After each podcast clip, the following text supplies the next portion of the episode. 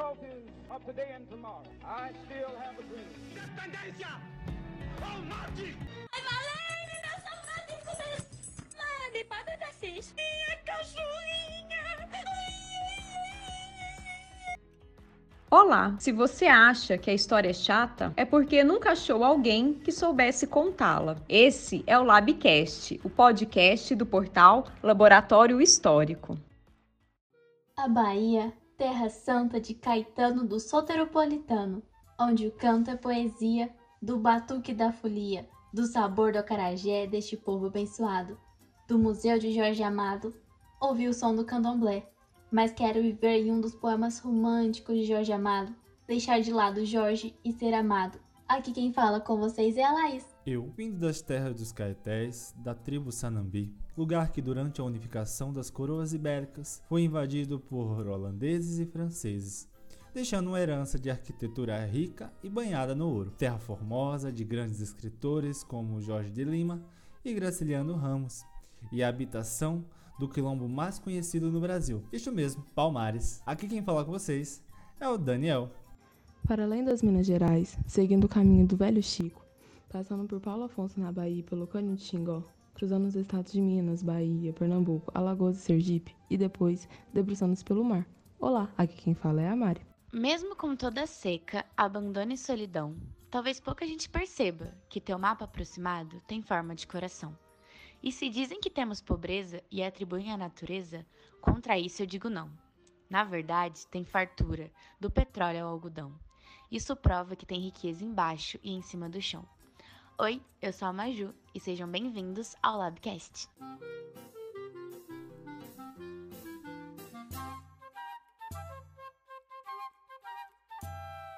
Olá, esse é o nosso segundo Labcast sobre o Alto da Compadecida, obra escrita por Ariano Suassuna em 1955, que fez grande sucesso como minissérie do canal de televisão Globo, e assim sendo posteriormente lançada como filme em 2000.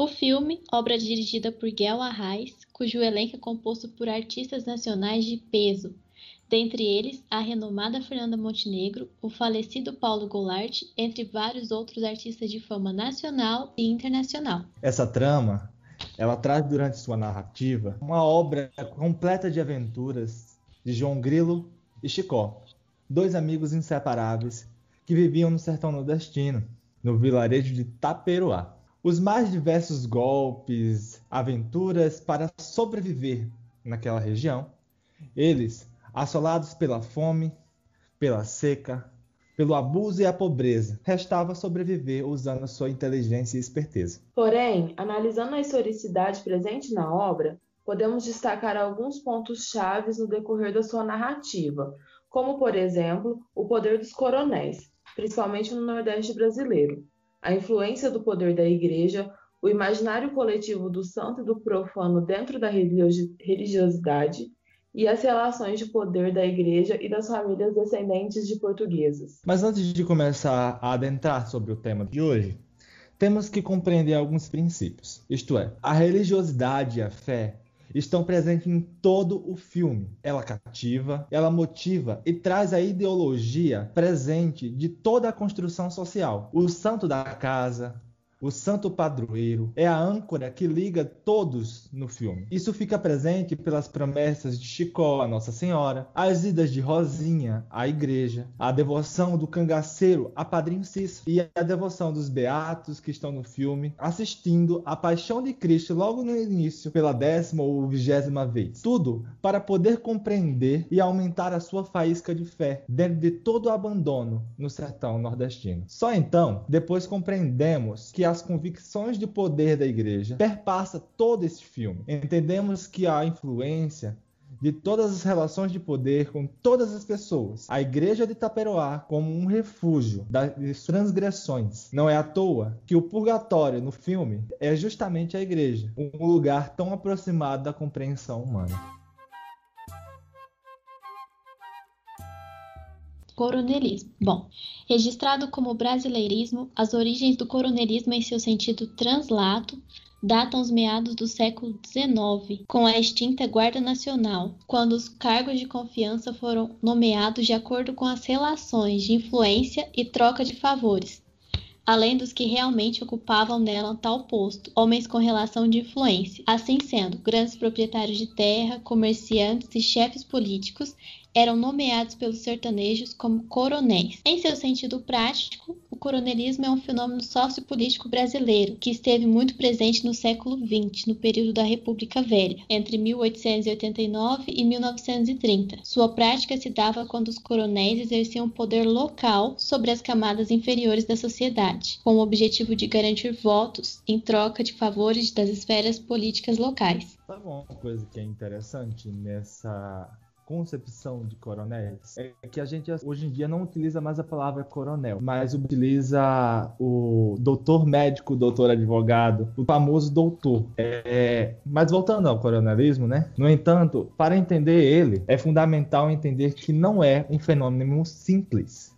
pois envolve um complexo de características políticas municipais, atuando principalmente nos municípios do interior de predominância rural, podendo ainda dizer que o isolamento e a ausência do poder público contribuiu para a formação e a manutenção do coronelismo. Ou seja, o que que acontece? As famílias, as famílias fundadoras da cidade geralmente eram essas famílias de coronéis, que perpassavam os anos e continuavam no poder. E aí eles controlavam toda a região e quando se candidatava a prefeito, era sempre a mesma família que buscava ganhar os votos. Para entender isso melhor, é necessário analisar o fator geográfico e a formação das grandes propriedades. O trajeto da expansão territorial brasileira, complexa e individualista, se deu através de núcleos isolados, nobres portugueses, comerciantes ricos, militares da coroa, etc receberam formando seus primeiros eixos independentes que prosseguiu por inúmeras razões, se estendendo do Império à República. Essa formação diversa de núcleos independentes, onde praticamente não existe ação do Estado, facilita a presença do poder privado, se instalando o mandonismo. A subordinação quase total ao coronel significa, pragmaticamente, o apoio a todas as suas vontades e o voto é, das expressões desse acatamento é a prática denominada como voto de cabresto, uma prática que prende a pessoa a esse coronel, a essa subordinação. O coronelismo esteve presente em todo o território brasileiro, porém, hoje o nosso foco é sua influência do poder no Nordeste, assim como podemos analisar no filme O Alto da Compadecida, onde, mesmo sendo nominado, denominado major, o personagem de Antônio Moraes mostra ser muito temido, respeitado e influente no vilarejo de Itaperoá. As relações de poder e represália no Nordeste brasileiro surgiram de diversas formas. Um movimento diferente e considerado bem perigoso é o movimento do cangaço. No filme, este movimento é expressado com a invasão dos cangaceiros em Taperoá. Além de, retomando agora rapidamente a religiosidade, o filme também nos mostra a devoção de Lampião ao seu santo de casa, isto é, o famoso Padrim Cis. Para isso, vamos falar um pouco sobre o cangaço e a agitação nas cidades do sertão nordestino. O cangaço foi um movimento armado que surgiu surgiu no agreste nordestino, fruto de uma enorme desigualdade social que, nas palavras de Rui Facó, importante intelectual e jornalista cearense, pode ter caracterizado um certo atraso medieval. Euclides da Cunha e Gustavo Barroso acreditavam que o significado da palavra cangaço venha de canga, uma peça de madeira que era colocada no pescoço dos bois para levarem objetos ou puxarem carroça. E por isso os cangaceiros carregavam suas espingardas do mesmo jeito que funcionavam as cangas para os bois. Entretanto, vários outros historiadores historiadores discordam dessa teoria e, mesmo sem fontes documentais concretas sobre o surgimento da palavra cangaço, acreditam que a etimologia da palavra pode, possa ter origem tupi ou até mesmo vindo de uma palavra cariri, a qual significa esqueleto do, anima do animal morto. A área de atuação do cangaço compreende os estados de Alagoas, Bahia, Ceará, Paraíba, Pernambuco, Piauí, Rio Grande do Norte e Sergipe. A região da Caatinga foi cenário do chamado banditismo social, um termo de Eric Hobsbawm, que é um importante importante historiador que tem vários estudos sobre para esse tipo de organização que esses homens formavam. O banditismo social não é algo exclusivo do cangaço, pelo contrário, ele não ocorre apenas no Brasil, apesar de outros dois movimentos sociais brasileiros também serem considerados uma forma de banditismo social, que é o caso de Canudos da Bahia e o Condestado em Santa Catarina.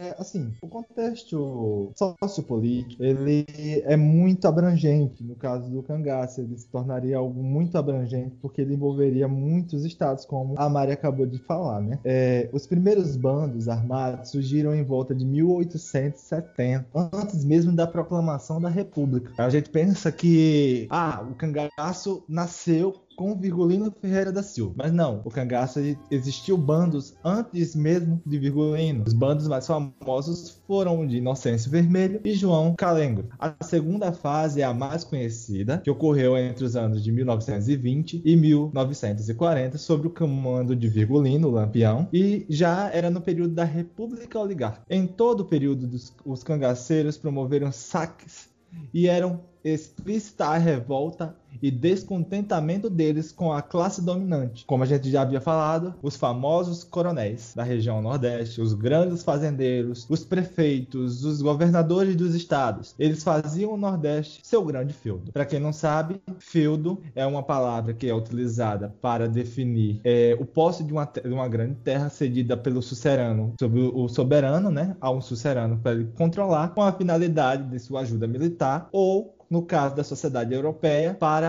manter uma renda dentro de um espaço de terra concedido. É impossível falar do cangaço sem lembrar do Virgulino. O Virgulino Ferreira da Silva, o Lampião, o considerado rei do cangaço. Ele nasceu na região de Serra Talhada, município de Pernambuco, e aos 16 anos viu seu pai ser assassinado a sangue frio. Não se sabe ao certo o que se motivou o assassinato, se foi uma briga entre duas famílias ou se foi uma ação policial, mas o acontecido levou a Virgulino a colocar na cabeça dele uma vingança, vingar a morte e lavarem sangue a honra de seu pai. Entre 1916 e 1918, que foi o ano que o Lampião já fazia parte dos cangaceiros subalternos, ele conheceu o Padre Cícero, que era uma espécie de mentor do banditismo nordestino e era conhecido como milagreiro. O Padre Cícero recomenda que o Sr. Pereira, até então capitão do cangaço, se aposente, fazendo com que em 1922 o Lampião assumisse o cargo. É, esses homens cangaceiros, eles davam forma ao cangaço e sobreviviam a partir de crimes que eles cometiam, saques, a fazendas vizinhas, do agreste nordestino. Em 1926, o Dr. Flório Bartolomeu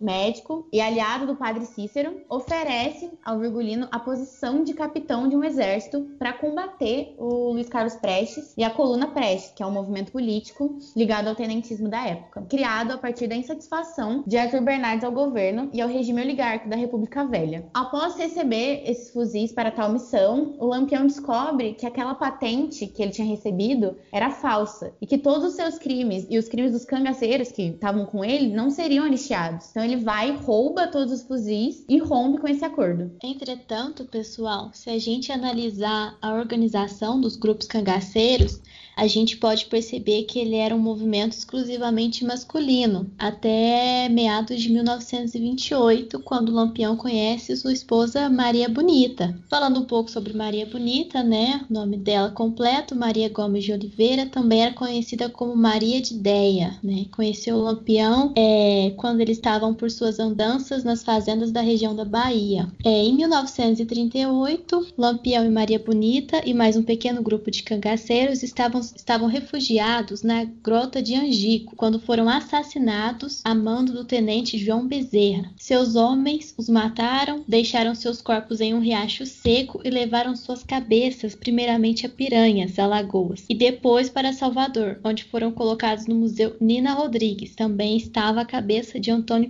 Conselheiro, um nome importantíssimo da Guerra de Canudos. Apesar da data da morte de Lampião e Maria Bonita ter sido em 1938, os registros mo mostram que o cangaço se estendeu até o início dos anos 40. O que tudo indica é que o comando tenha passado para Corisco, que era outro cangaceiro do bando de Lampião, que também era casado com Dadá, outra figura feminina importantíssima para o cangaço. Durante esse período de Corisco na liderança, sua esposa Dadá toma o poder e liberta o restante dos cangaceiros do movimento. Ela e Corisco vão presos durante um tempo por uma operação militar e teve uma perna amputada por vingança. Posteriormente, ela foi solta por motivos de invalidez. A Dadá, ela morou na capital baiana até 1994, quando faleceu com 78 anos. Temos também algumas outras curiosidades, digamos assim, informações sobre Lampião, Maria Bonita e essas pessoas que faziam parte desse, desse bando. É, o que se sabe é que Maria Bonita, depois que ela entrou pro cangaço junto com o Lampião, que ela se apaixona pelo Lampião, ela foi uma mulher muito chique, ela usava muitas joias. Em mais ou menos 1932, é, Lampião e Maria Bonita eles tiveram sua primeira filha, chamada Expedita, mas por conta de estar praticamente no auge do cangaço, eles tiveram que escolher entre criar essa criança nesse meio de criminalidade e saques, etc., ou entregar ela para outra pessoa cuidar. E aí eles resolvem entregar essa criança para um aliado de Lampião, que cuida dessa criança até ela ficar mais velha. E o que se sabe é que ela está viva até hoje e ela tem 78 anos. Outra informação que também tem é sobre o Corisco e a Dadá, que o Corisco, ele captura a Dadá com 13 anos para se vingar da família dela, que havia delatado um familiar de Corisco para a polícia. Interessante, né, pessoal? É que a gente pode, como a própria Laís falou, que não havia presença feminina nos, nos bandos dos cangaceiros desde a, de 1870, quando os primeiros bandos surgiram no Brasil. Começou com, vamos falar, com o machismo e Maria Bonita abriu o caminho para ter uma posição dentro do, do, do, bando de cangaceiros, né? Uma coisa interessante é que a gente falou a respeito de épocas distintas. Por exemplo, a gente passou aí no, no período do cangaço, a gente passou do Brasil Império para início da República. Depois do início da República, teve o desenvolvimento disso e passamos pela década de 20 e de 30, que foi uma década muito importante também aqui no Brasil, por movimentos artísticos, por movimentos do país. É, quem mandou também a respeito de, de matar, acabar com o bandidismo no Brasil foi Getúlio Vargas, que até então de morte era presente no país. Hoje em dia não existe mais essa lei, mas feito é, é, um, um procedimento de morte para aqueles que não obedecessem à República, vamos dizer assim. Sempre a, na história do Brasil, matavam a pessoa, a pessoa era esquartejada e espalhado seu corpo por vários lugares. Aconteceu isso com quem? Com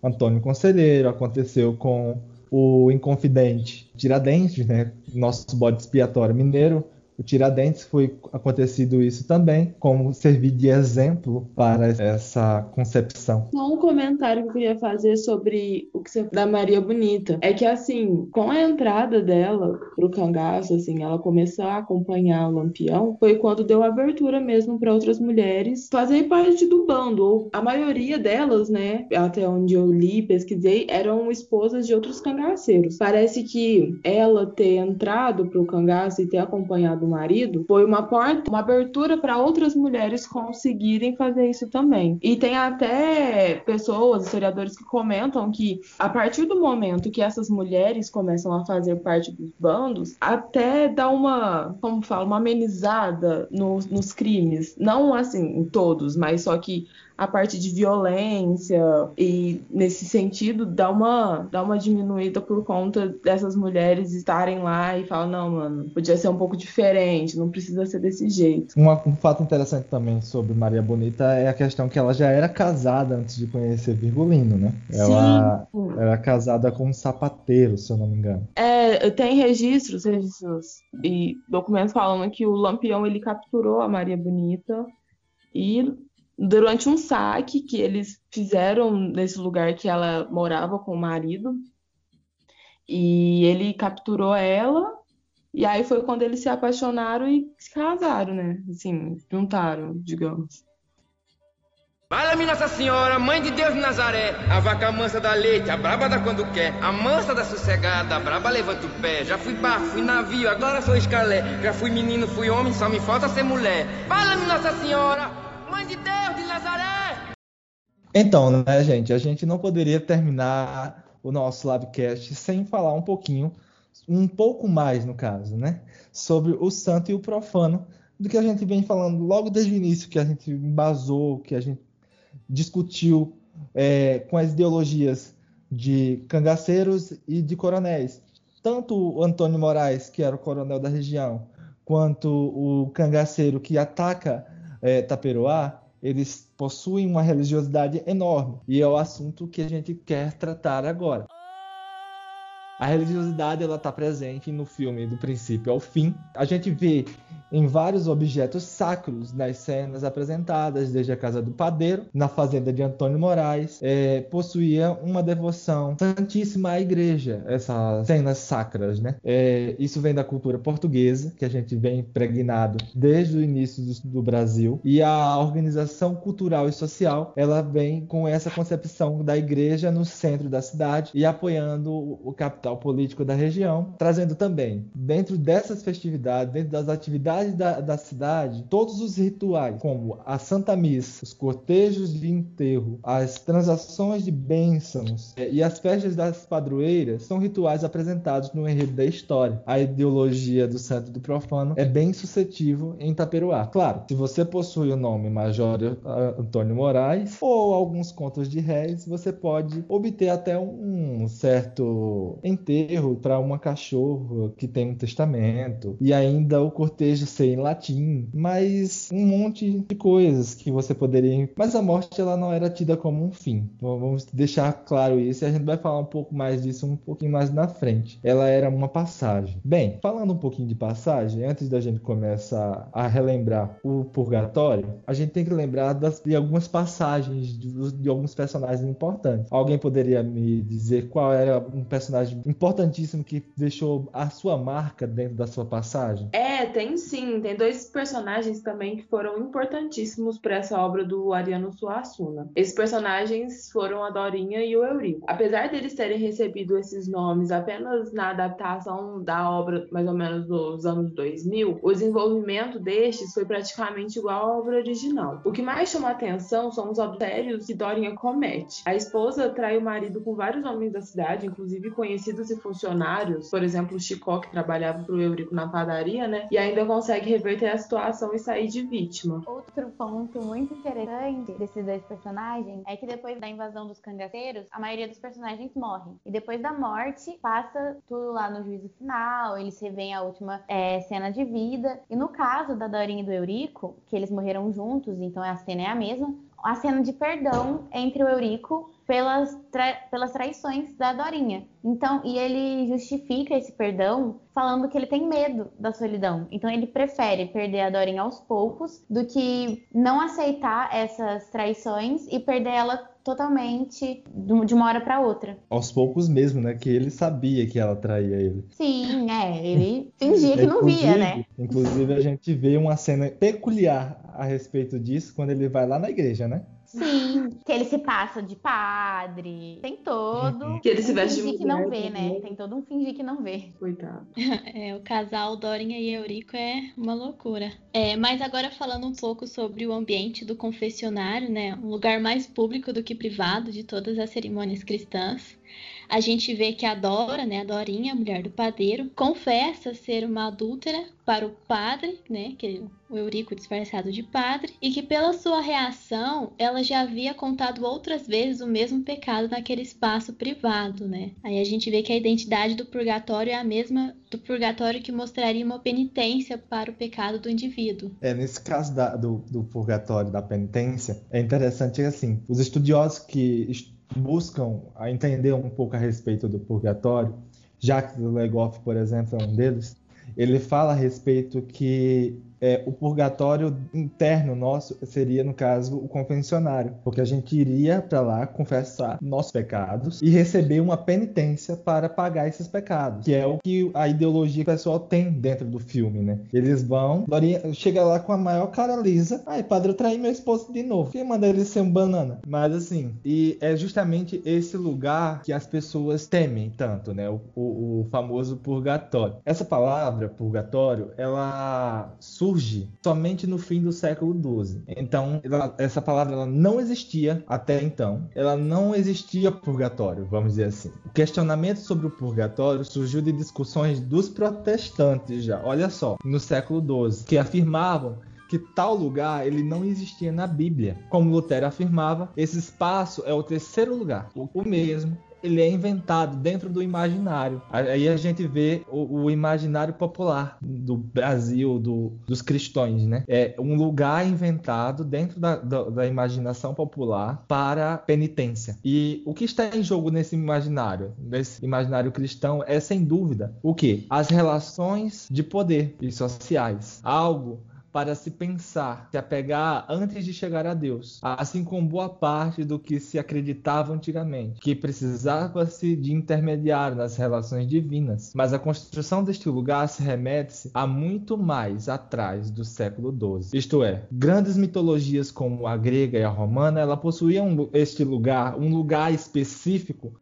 para essa penitência antes de chegar ao local de descanso final, a eternidade, seja ela céu ou inferno. No caso de, da mitologia grega, era Hades, né? E no caso do, da mitologia romana, era o campo de Éfeso. Isso.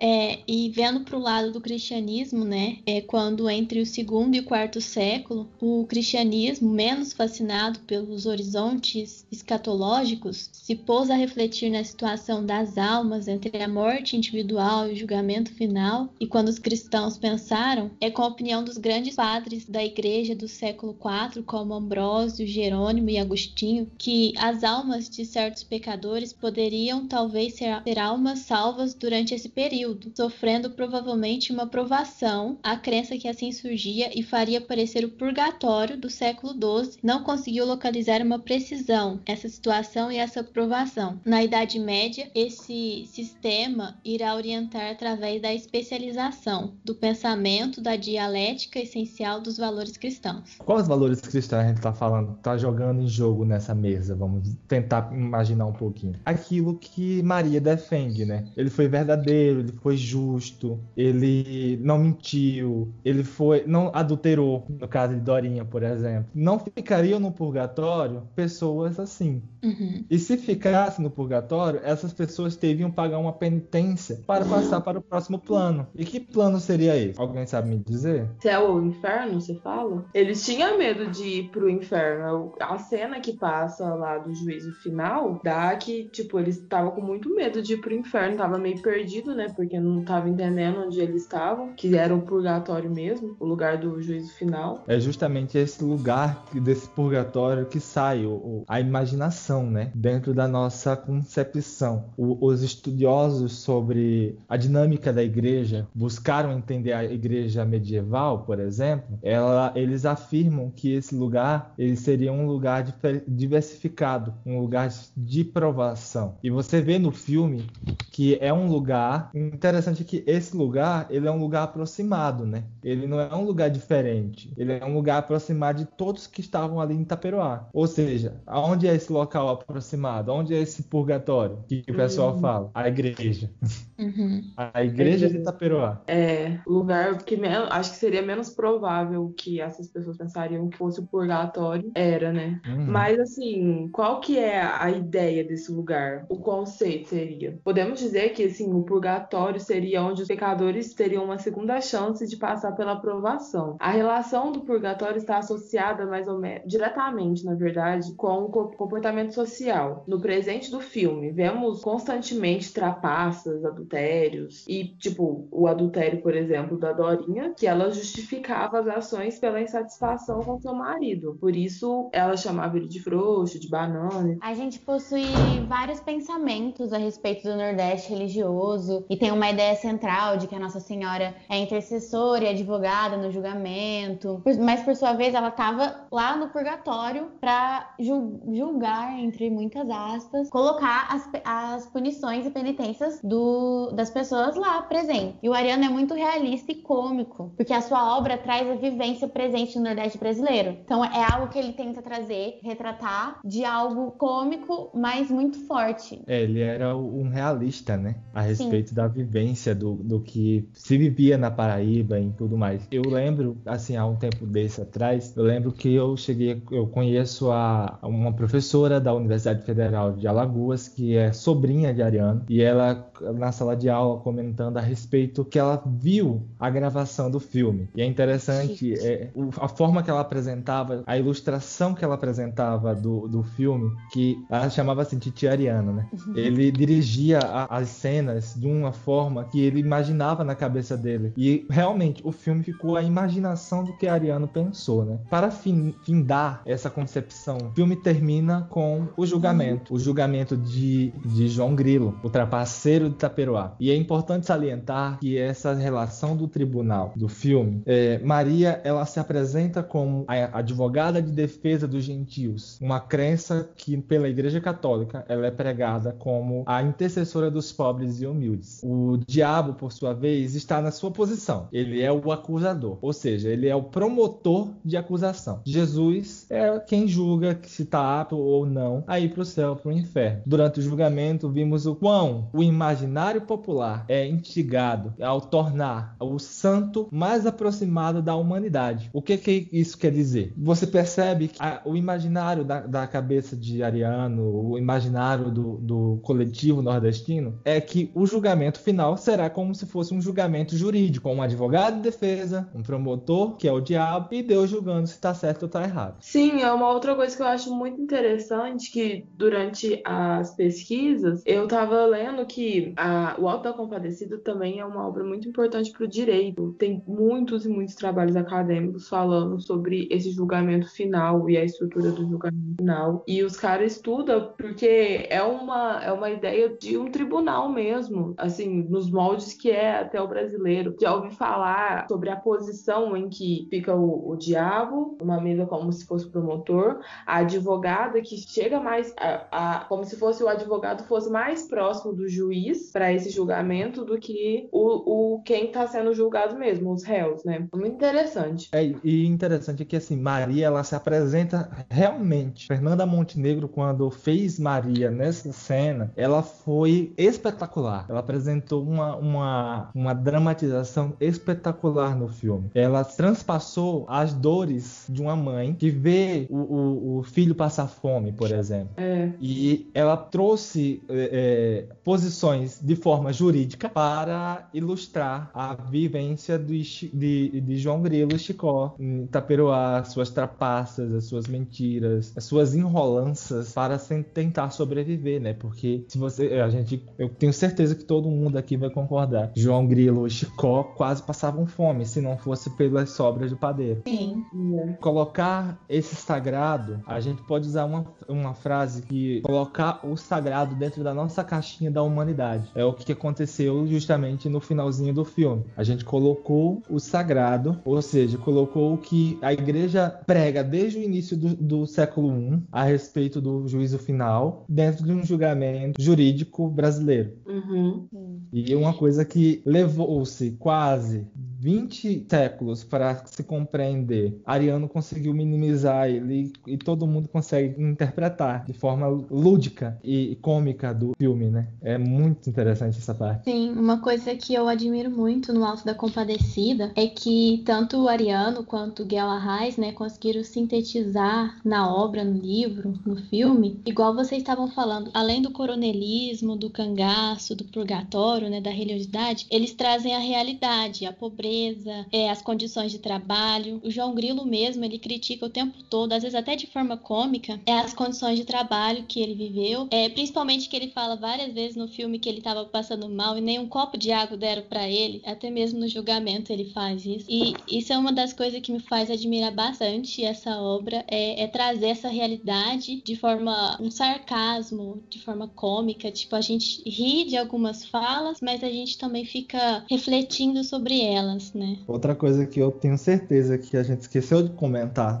nas pesquisas é, gente, um dos únicos filmes no mundo que eu acho que tem um Jesus preto. É Sim, verdade. É uma coisa que a gente se trouxe Jesus para próximo da gente, né? Porque nem eu falei, uhum. colocou a religiosidade dentro de uma caixinha, trouxe a realidade de Jesus como ele era, é mais aproximado do brasileiro. Ele não era branco. Pensa, pensa a proporção disso no ano 2000.